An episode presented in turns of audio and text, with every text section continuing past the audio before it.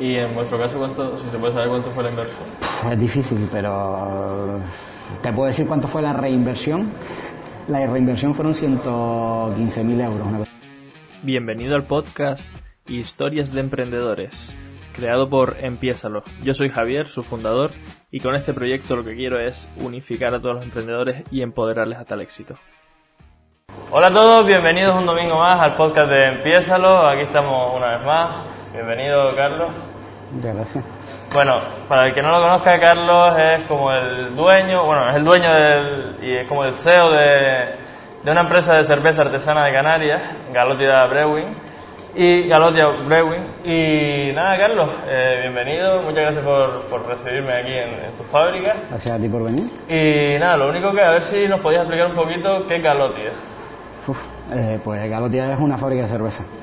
Resumiendo así fácil, es eso, una fábrica de cerveza. eh, pequeña, pero que además tiene, tenemos, trabajamos el concepto de tap room también, que es fábrica con bar. Y, ¿Y, y cómo empezó el proyecto? Porque, pues según me contaron, tiene una historia ahí de, de pasión de- por la cerveza. Sí, por eso empezamos como consumidores primero. De, de consumidores pasamos a cerveceros caseros, un poco por intentar hacer las cervezas que a nosotros nos gustaban, que, que era la cerveza que solíamos beber cuando íbamos de viaje, pero en Canarias era difícil de conseguir. Y nada, y luego pasó a ser una oportunidad de trabajo cuando yo cerré mi empresa anterior. Porque sí, porque antes estuviste trabajando también, me contó tu mujer que estuviste, que habías montado una empresa con un socio y a qué era lo que se dedicaba. Nosotros tenemos una empresa de educación ambiental e interpretación del patrimonio. Eh, estuvimos ocho años más o menos con la empresa. Ocho añitos. ¿Y cómo fue que, o sea, por qué decidieron cerrar la empresa? Porque, Por, por, por muchas cosas, por... O sea, en realidad fue un cierre progresivo, por así decirlo. De hecho, mi compañero sigue trabajando en el mismo sector, ahora ya no como autónomo, por suerte para él. Eh, pero básicamente nos cogió la crisis. Bueno, en realidad la empresa la montamos en plena crisis de 2007-2008 y dependíamos muchísimo de las administraciones públicas. Y, y ya llegó un punto en el que nos, hab- no- entre que teníamos poco tra- poco trabajo el poco trabajo que teníamos dependíamos de la administración tardaban muchísimo en pagar y al final que eso es algo que, me, que a mí me han dicho otros emprendedores y tal, que trabajan con administraciones, que es un follón porque tarda un montón en pagar, un, pa- un montón en pagar tú. O sea, ¿por qué es eso de que tarden tanto? Porque mucha burocracia, medio. Pero hay burocracia, hay, ahora lo puedo decir porque ya no trabajo con administraciones públicas, hay burocracia, hay ineptitud también muchas veces. Eh, muchas veces no solo por la burocracia, porque los trabajadores, se les suele echar la culpa a los políticos, no siempre la culpa es de los políticos, muchas veces suelen ser los técnicos, eh, directamente hay dejadez, o sea, hay falta de empatía.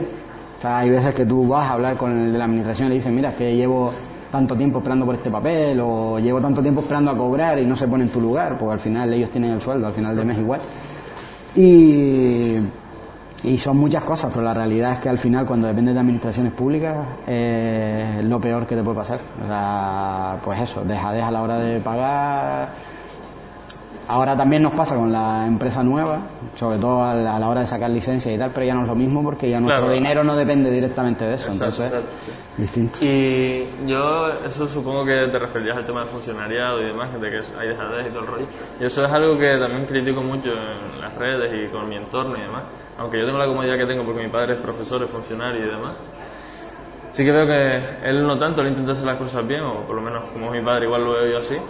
Pero sí que veo en otros profesores y en mi- a lo largo de mi etapa educativa y en las administraciones y tal, que la gente como que está ahí como por la comodidad pero sin ganas. Y a mí es algo que me frustra Eh, eh, tremendamente. todo, tampoco No, no, o sea, claro, no, digo eso ni muchísimo menos, yo creo que los funcionarios son clave y, y creo en el trabajo público y creo que es súper importante, de hecho Miriam es maestra también y estoy rodeado también de docentes, mi madre también y demás, mi hermano y creo que es súper importante y además hay sectores claves que creo que tienen que ser públicos y tal, pues está claro que es sanidad, educación y demás, pero sí que es verdad que hay algunos funcionarios que muchas veces ni siquiera son funcionarios, son trabajadores de ayuntamientos, de cabildo y tal, que muchas veces ni siquiera son funcionarios, sino personal laboral y tal, que sí, que tienen cierta dejadez, que nunca han trabajado en un trabajo fuera de la administración pública y no saben lo que cuesta, que nunca han sido autónomos. Siempre digo que yo, yo sí creo que todo el mundo debería ser un año autónomo, un año de su vida. también.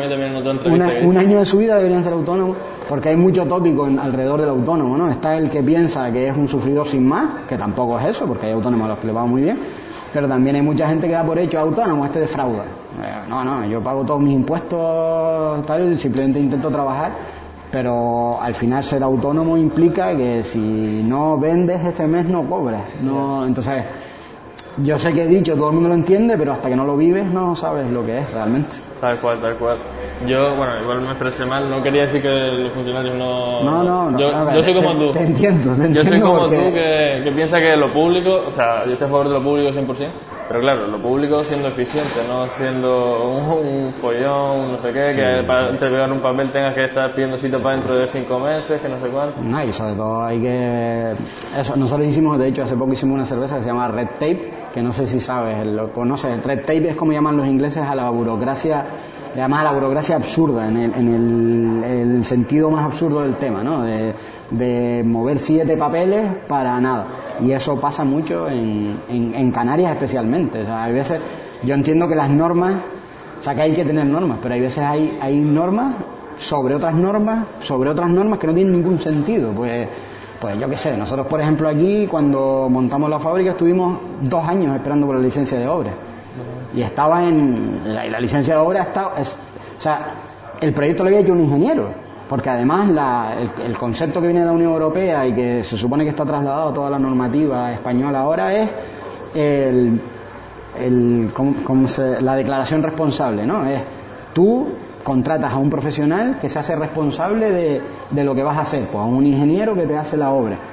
Precisamente para agilizar, si ya un ingeniero está diciendo que la obra está bien, la administración lo único que tiene que hacer es revisar lo que ha hecho el ingeniero y decir, vale, está correcto. Entonces, ¿por qué tardas dos años? Si ya, no, no es que tú me tengas que hacer el proyecto, el proyecto ya está hecho. Pues lo mismo, vas a sacar una licencia, un registro sanitario, un no sé qué, es una declaración responsable, yo te digo que cumplo con esto, que he contratado a un profesional que me lo ha hecho, ¿por qué tardas tanto en revisarlo? Simplemente chequear y... Exactamente, o no, es que la normativa urbanística, yo qué sé, eso siempre nos reímos, en Santa Lucía la normativa urbanística prohíbe las azoteas, ¿no?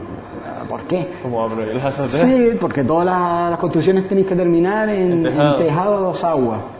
Y, pero, ¿y si yo en mi casa quiero poner una azotea, ¿por qué no puedo? Es inseguro una azotea. O sea, Que te obliguen a poner un muro o algo, pero que claro, te digan... exactamente, que al final las normativas son a veces un poco absurdas. Y, y en Canarias especialmente. La verdad que te comprendo totalmente. Es- Era por esa vía por la que quería que hay veces que hay cosas que dices tú, pero esto qué, qué sentido tiene. Bueno, y ya con el tema de la, de la cervecería, de la fábrica y demás, ¿cómo fue que te dio por montarlo? Pues eso, como te digo, al final era algo que nos gustaba hacer y fue una oportunidad. Yo cuando se- cerramos la otra empresa, pues me- fui al paro, paro sin paro, porque era autónomo. Y eh, bueno, yo soy biólogo de formación y, y hacíamos cerveza en casa, era algo que nos gustaba y, y lo vi como una oportunidad de negocio, era algo que no estaba y, y pienso que sigue estando sin desarrollar en Canarias. Eh, es algo que está creciendo muchísimo. Empezó, en- evidentemente empezó en Estados Unidos, llegó a Europa, sobre todo en Inglaterra y en Italia, ya estaba empezando a llegar a España, sobre todo en Cataluña, que es donde más hay, sigue siendo donde más hay, y en Canarias había muy poco, y especialmente en Gran Canaria. En Tenerife ya había bastantes micro cervecerías, muy, muy pequeñitas, pero ya había bastante, pero en Gran Canaria no. De hecho, cuando nosotros empezamos con el proyecto, solo estaba Viva, no había nadie más, porque ni siquiera Jaira había salido todavía al mercado. Y que Viva después me dijo tu mujer que había ido por otra línea ya más macroproducción. Viva es más, es más grande, es otra. Viva de todas maneras tiene un montón de años, tiene, yo creo que tiene 20, 21 años, Ah, sí. pero siempre ha estado, no, no ha estado tan enfocado al consumidor de cerveza artesana, sino más al gran público. Y, y entonces, pues veíamos que ahí había una oportunidad de negocio y, Y te lanzaste. eh, sí, a pesar de que es algo que requiere una inversión fuerte y demás, pero sí. De eso hablaremos después del tema de montar todo el- toda la infraestructura esta. Pero quería preguntarte antes, mm, por- para la gente que no tenga ni idea y se, se pregunte cómo se hace una cerveza, así a grosso modo y de manera simple, ¿cómo, cómo se elabora una cerveza? Vale, pues de forma rápida y simple para no marear mucho a la gente, pues simplemente nosotros compramos la malta, la malta puede ser de cebada, de trigo, Eh, eso ya viene hecho, por así decirlo. Nosotros además lo compramos todo fuera. Usamos malta inglesa, principalmente. Entonces la malta se muele, se mezcla con agua caliente para extraer todo el azúcar del cereal. Eh, una vez que se extrae el azúcar, se, se separa el líquido de- del grano y nos quedaríamos con lo que llamamos mosto, que es el líquido azucarado, y por otro lado queda el grano, que es el bagazo, que eso se lo damos a, a- se le da a los animales, ¿vale? Para comer. El mosto se hierve, se le añade lúpulo, que es una flor que es la que le da amargor a la cerveza, ¿vale? Una cerveza sin lúpulo no sería amarga. ¿Y a qué Eh, sabría? O sea, ¿se puede tomar también o...? eh, sí, lo que pasa que de hecho existen estilos de cerveza. De, de hecho, originalmente la cerveza no se hacía con lúpulo, se hacía con una mezcla de hierbas aromáticas para darle aroma a la cerveza, una de las cuales era el lúpulo. Lo que pasa es que se dieron cuenta que el lúpulo era- daba amargor y al final el amargor te hace beber más, es un poco adictivo, por así decirlo. Y fue evolucionando hasta que en la actualidad lo normal es que todas las cervezas lleven lúpulo. Pero bueno, siguen a- en, en Bélgica, en algunas zonas siguen haciendo cervezas sin lúpulo, sino con esa mezcla de hierbas aromáticas que las llaman gruit. Y nada, eso, una vez que el mosto está hecho, se, le- se enfría, se mete en un fermentador, que serían los tanques estos que están aquí detrás, y se le añade la levadura. Y luego la levadura, bueno, hay un dicho inglés que dice que el cervecero hace mosto y la levadura hace cerveza. La levadura es la que transforma el mosto en cerveza, pues fermenta, convierte el azúcar en dióxido de carbono y en alcohol. Y bueno, hay muchísimos más compuestos porque es súper compleja la fermentación, pero eso sería más o menos el proceso resumido. Luego eso se embotella y ya Luego, bueno. sí, en nuestro caso se enlata, con nosotros ya solo usamos lata. Ah, no, ya no usan botella. Nosotros no usamos botella, usamos solo, ya desde hace un año usamos solo barril y lata. Y bueno, eso no tenía pensado preguntártelo, pero ¿y por qué solo usamos lata? Eh, por muchas razones, pero principalmente la lata es el mejor, eh, el mejor envase para la cerveza artesana. Eh, la cerveza, el lúpulo, se estropea con la luz. Por eso la cerveza siempre hay que embotellarla en botella oscura. Lo normal es que siempre veas la cerveza artesana en botella color topacio o ámbar. Nunca la vas a ver en botella verde ni en botella transparente, porque se estropea. Entonces la lata es el envase perfecto porque no deja pasar nada de luz. Y, Y además, otra cosa que afecta muchísimo a la cerveza es el oxígeno, la oxidación. La lata al final se llena hasta arriba, no queda nada de espacio, con lo cual oxida muchísimo menos que, que la botella. y entonces como que, o sea, la gente mayormente pide la cerveza en botella Sí, pues, porque le gustan las cosas que no están bien hechas. ¿o? No, es manía. Eh, vamos a ver. Siempre se ha asociado. Primero, ha habido una leyenda urbana que dice que la cerveza sabe metálico. Y eso es verdad que las primeras latas sí, pero ahora mismo las latas traen un recubrimiento de, plástico dentro que la cerveza nunca entra en contacto con el aluminio. Entonces no, no, no tiene ese problema. Y luego hay también la teoría de que la cerveza de botella es mejor y tal, pero no, o sea, porque la lata normalmente, como siempre ha sido más barata, pero es más barata porque la, eh, me refiero en la gran industria, en nuestro caso no sale más o menos igual de precio enlatar que en botella. Pero en la gran industria es mucho más barato enlatar, primero porque la lata es mucho más barata que una botella. Al final una lata pesa pues, 12 gramos, una botella 300. Eh, y luego desde el punto de vista logístico, la lata es muchísimo más eficiente también. Caben más latas en un palé, o caben más latas en un almacén, pesan menos, lo cual para el transporte es más barato. Y por eso la cerveza de lata es más barata. Y luego yo siempre digo, mi explicación a por qué la gente dice, pero ¿por qué yo me bebo dos cervezas de una industrial? De botella de lata me sabe peor la de lata. Y yo, bueno, la cerveza cuando está muy fría no sabe a nada. Cuando se va calentando sabe a lo que realmente sabe. Si una cerveza es mala, en la, la lata se enfría más rápido y se calienta más rápido. Entonces, si una cerveza es mala, en lata vas a notar antes su sabor real que en botella, porque la botella va a tardar más en enfriarse.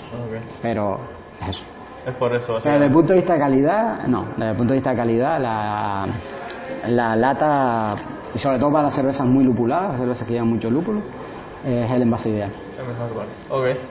Y bueno, estabas hablando un poquito ya del tema de la logística y esto, y quería preguntarte también para la gente que no tenga ni idea, como en mi caso, ¿cómo funciona la industria? ¿Hay ciertas personas que fabrican, después hay distribuidores y después hay los comercios que uno a uno? ¿o cómo? sí, vamos a ver, en, en- en un mundo ideal, por así decirlo, estaría el fabricante, que lo normal en, cuando hablamos de cerveza artesana o de microcervecerías es que el fabricante también tenga algo de venta directa, como en nuestro caso el tap room es algo bastante habitual y también tiene últimamente y sobre todo después de la pandemia se ha puesto de moda también el canal online que suele llevarlo también el fabricante directamente.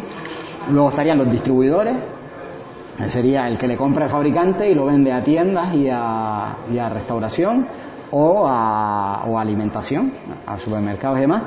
Y luego están pues, los bares y las tiendas especializadas. En el caso de Canarias, eh, todo está muy empezando. Entonces, hay muy pocos distribuidores especializados todavía, hay, pero hay muy pocos. Prácticamente no hay tiendas, ¿vale? Casi todo va a restauración, a hostelería, porque lo que es tienda especializada hay pues, muy, muy, muy poca. Y, y, luego el canal de alimentación, nosotros por ejemplo no lo trabajamos. Sí sé que hay la gran mayoría de las otras fábricas de Canarias sí trabajan también en el canal de alimentación. ¿Cómo que alimentación? Alimentación sería supermercado. Ah, vale, ok. Vale. O sea, siempre distinguimos alimentación en supermercados y demás, hostelería sería bares, restaurantes. ¿Y no lo venden en supermercados por alguna decisión eh, interna de la empresa? Porque eh, nosotros ahora mismo, nosotros en su momento trabajamos con distribuidores, pero ahora estamos haciendo distribución directa. O sea, vendemos nosotros directamente, distribuimos nosotros directamente en en Gran Canaria y en Tenerife. En Fuerteventura tenemos un sistema mixto ahora, tenemos distribuidor y tenemos también venta directa. Y eh, primero, trabajar con alimentación es, es, totalmente distinto, tienen un sistema muy distinto de trabajar con que hostelería, ellos trabajan pues con pagos a tres meses y cosas así, trabajan con más volumen, te piden precio también y demás. Y luego eh, la gran mayoría no, no refrigeran, por ejemplo, y nosotros trabajamos en frío todo. Nosotros la cerveza la tenemos siempre en cámara y de la cámara va directamente al, a hostelería que también la va a tener en frío casi siempre. Hay algunos que no la tienen en frío, pero casi siempre la van a tener en frío. Y en, en, en la alimentación no. Entonces es algo que ¿Y el tema preferimos no trabajar. ¿Conservarlo en frío? Eh, ¿Porque se queda mejor? O... Eh, sí, es, es, simplemente al final la cerveza va sin filtrar y sin pasteurizar. Al final es un producto vivo, por así decirlo. Tiene levadura dentro todavía que se puede estropear. O sea, se puede morir dentro del envase con, si le da alta temperatura. Y luego lo mismo, el lúpulo también a, a, menor temperatura se conserva mejor. A, los aromas y demás se conservan mejor. Ok, ok. Y mm, el, o sea, venden solo a los restaurantes que usted qué hacen normalmente les recomiendan que que lo conserven en frío, me imagino, Sí. y les facilitan alguna nevera o cosas de esas, o que ellos No, la no, vida. no, no, no, nosotros de hecho yo algo de con lo que con lo que siempre he estado, o sea, yo creo que al final cada uno tiene que hacer su inversión. Nosotros lo que sí trabajamos es que no, no obligamos a, con- a comprar grandes cantidades. Al final nosotros servimos toda la semana. Somos una cerveza al final de proximidad. Estamos aquí. Si tú trabajas nuestra cerveza, eh, me puedes pedir una caja. No, no necesito que estoques 50 cajas y que tengas que tener una cámara. Al final yo te estoy vendiendo lo que te cabe en tu nevera para poderla vender. Y yo siempre le recomiendo a la gente que sean independientes. O sea, al final montate tú tu grifo de cerveza y compra la cerveza a quien te dé la gana. No se lo no, porque al final la, hostelería está acostumbrada a no, montame el grifo. No sé quién me monta el grifo y solo, solo, solo puedo pinchar luego cerveza de él. No sé quién me pone la nevera y en, su- y en la nevera solo compra. Al final cuando haces una inversión en una en un bar, lo de menos, o sea, la, la menor inversión va a ser el grifo y la nevera. O sea, vas a tener que gastarte dinero en muchísimas otras cosas, como para que te preocupe gastarte 500 euros en una nevera y otros 500 en un grifo de cerveza. Entonces, tú compras la nevera tú y metes ahí lo que te dé la gana, mi cerveza, la del otro o la que, te- la que a ti te dé la gana. Ok. Y para, estabas hablando que, bueno, que en tu caso principalmente trabajas con, con bares, también supongo que clientes directos. Y quería preguntarte por cómo te afectó la pandemia, porque bueno, te- hablabas también de la web y así. O sea, ¿fue un varapalo Eh, tremendo? o? Fue un, var- fue un shock sobre todo los primeros meses, pero la verdad que nosotros, dentro de lo que cabe, no nos podemos quejar.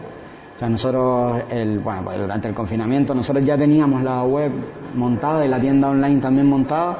Lo que pasa es que la teníamos capada, por así decirlo. No vendíamos cerveza, solo vendíamos camisetas, etiquetas y cosas así Merchandising, merchandising porque porque al final to- lo- la logística suponía tener la tienda online con cerveza no nos compensaba porque nadie compraba online y cuando te salía un pedido de, de San Juan de Corpus era un rollo porque tenías que estar buscando una mensajería porque no lo teníamos preparado entonces fue no fue relativamente fácil y rápido adaptar la web porque ya la teníamos lo único que hicimos fue subir las cervezas bueno subirlas no las teníamos subidas también Habilitarlas. solo solo habilitar la compra, hablar con la mensajería con la que ya trabajábamos, llegar a un acuerdo y empezar a trabajar. Y fue una sorpresa, nosotros pensábamos, de hecho yo no daba un duro por la tienda online. O sea, yo soy Miriam, sí estaban diciendo, no, sí, sí, va a funcionar y tal, yo decía, no, va a ser una mierda.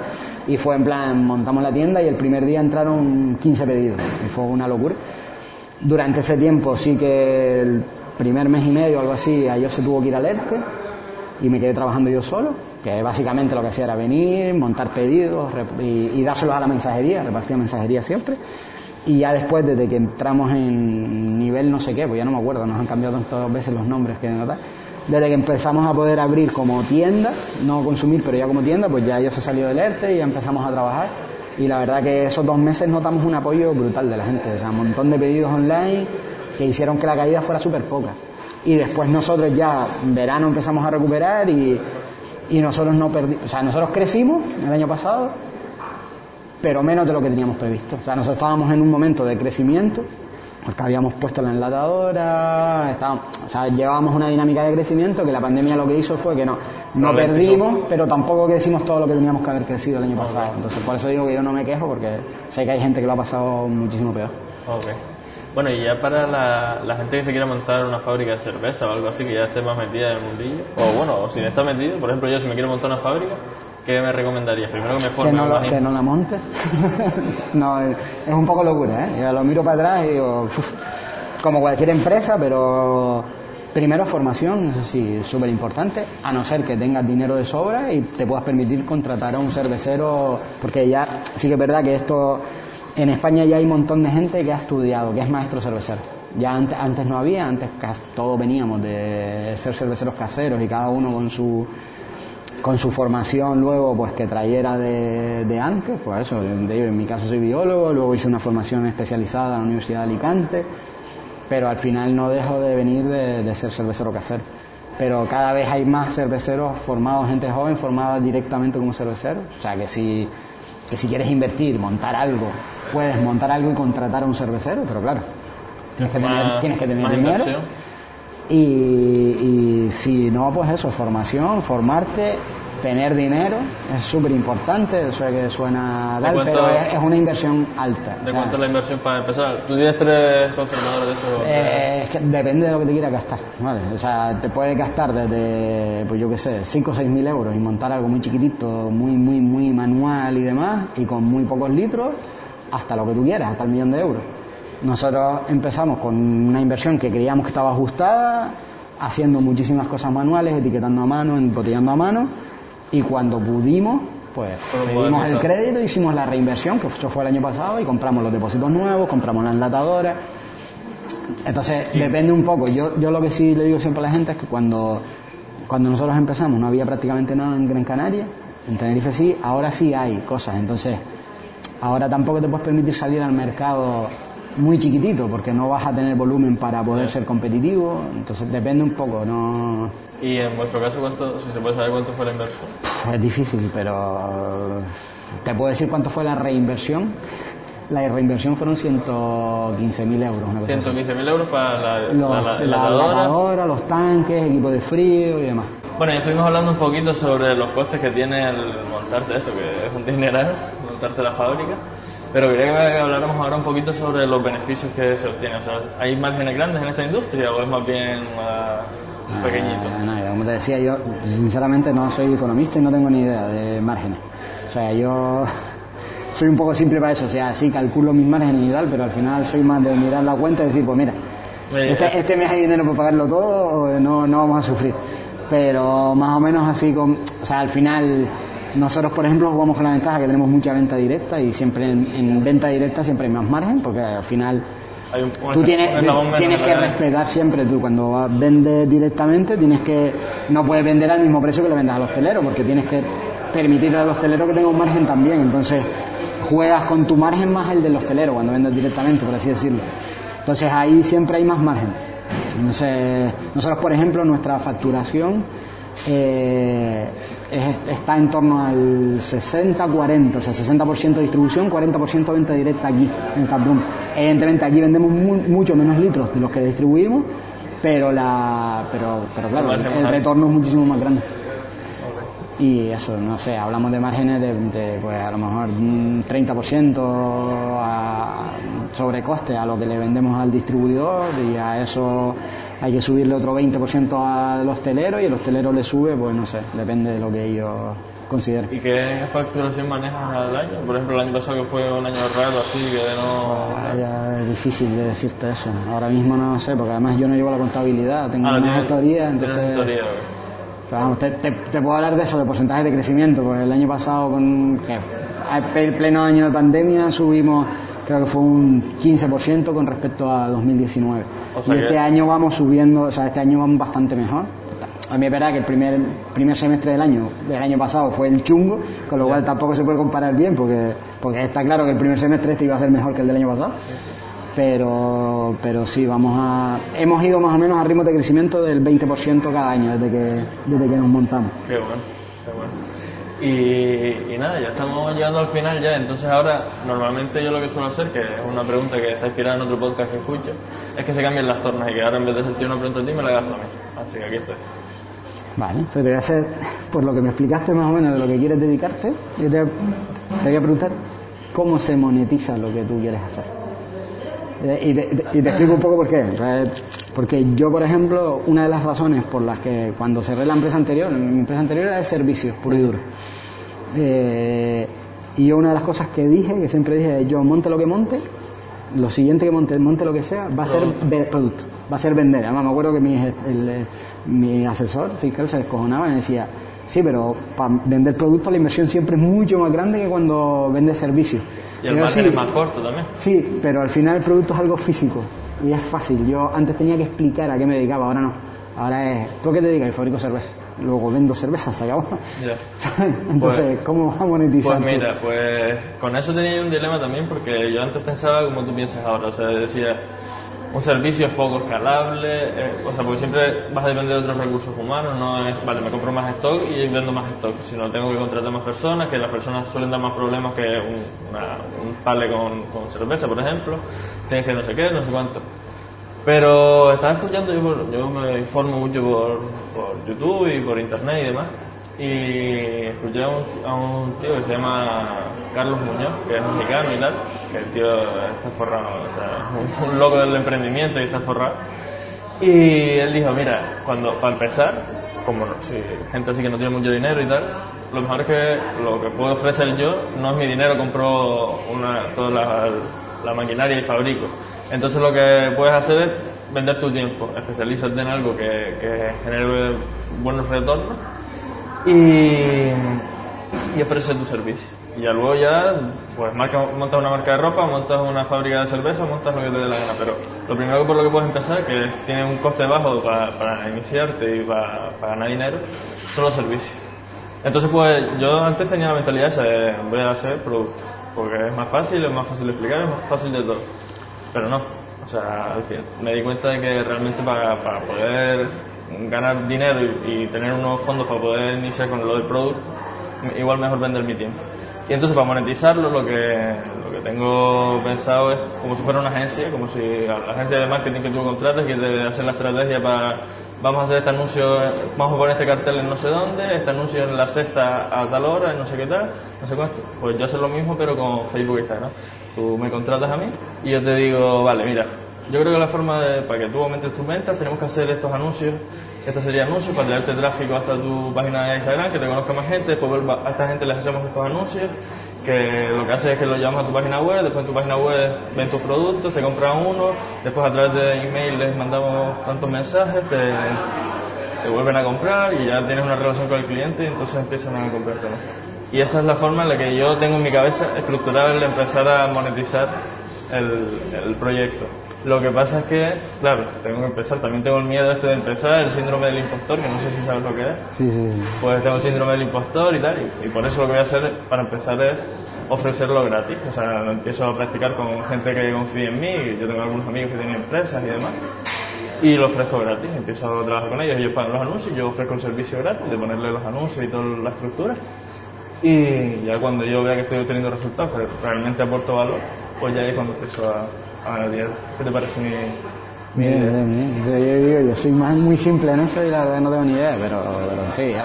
depende también de a quién te vayas a dirigir. Claro, o sea, Yo el- siempre digo, yo por ejemplo sí que creo que el marketing hoy día ha cambiado. Ya eso de yo pongo un anuncio en la tele y, Y mejor y No, porque al final, al final hoy día sí hay que medir. O sea, yo creo que todo hay que medirlo, y hay que medir retorno real. O sea, yo hago una campaña, vale, pero ¿cuánto me va a aportar esto de verdad?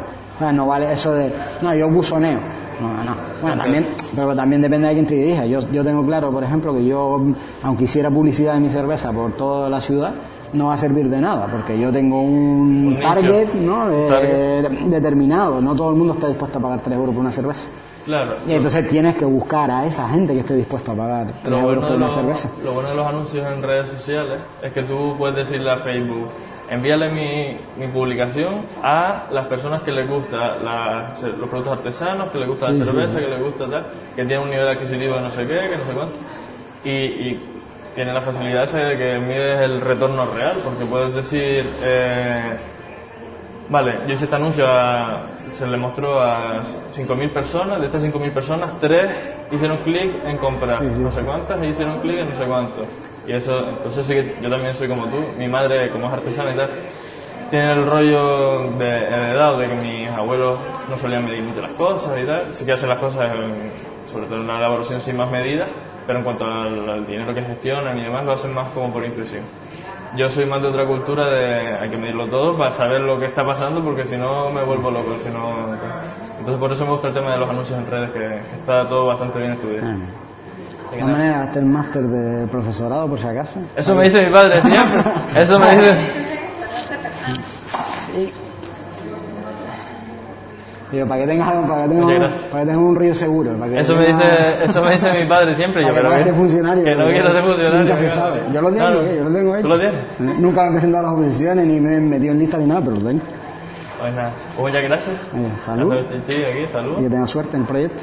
Muchas gracias. Pues nada, espero que les haya gustado la entrevista y nos vemos el próximo domingo. Tienen las redes de Galotia en, en la descripción, obviamente, para que vayan a echarle un vistazo. Y les recomiendo que prueben la cerveza, que está buenísima.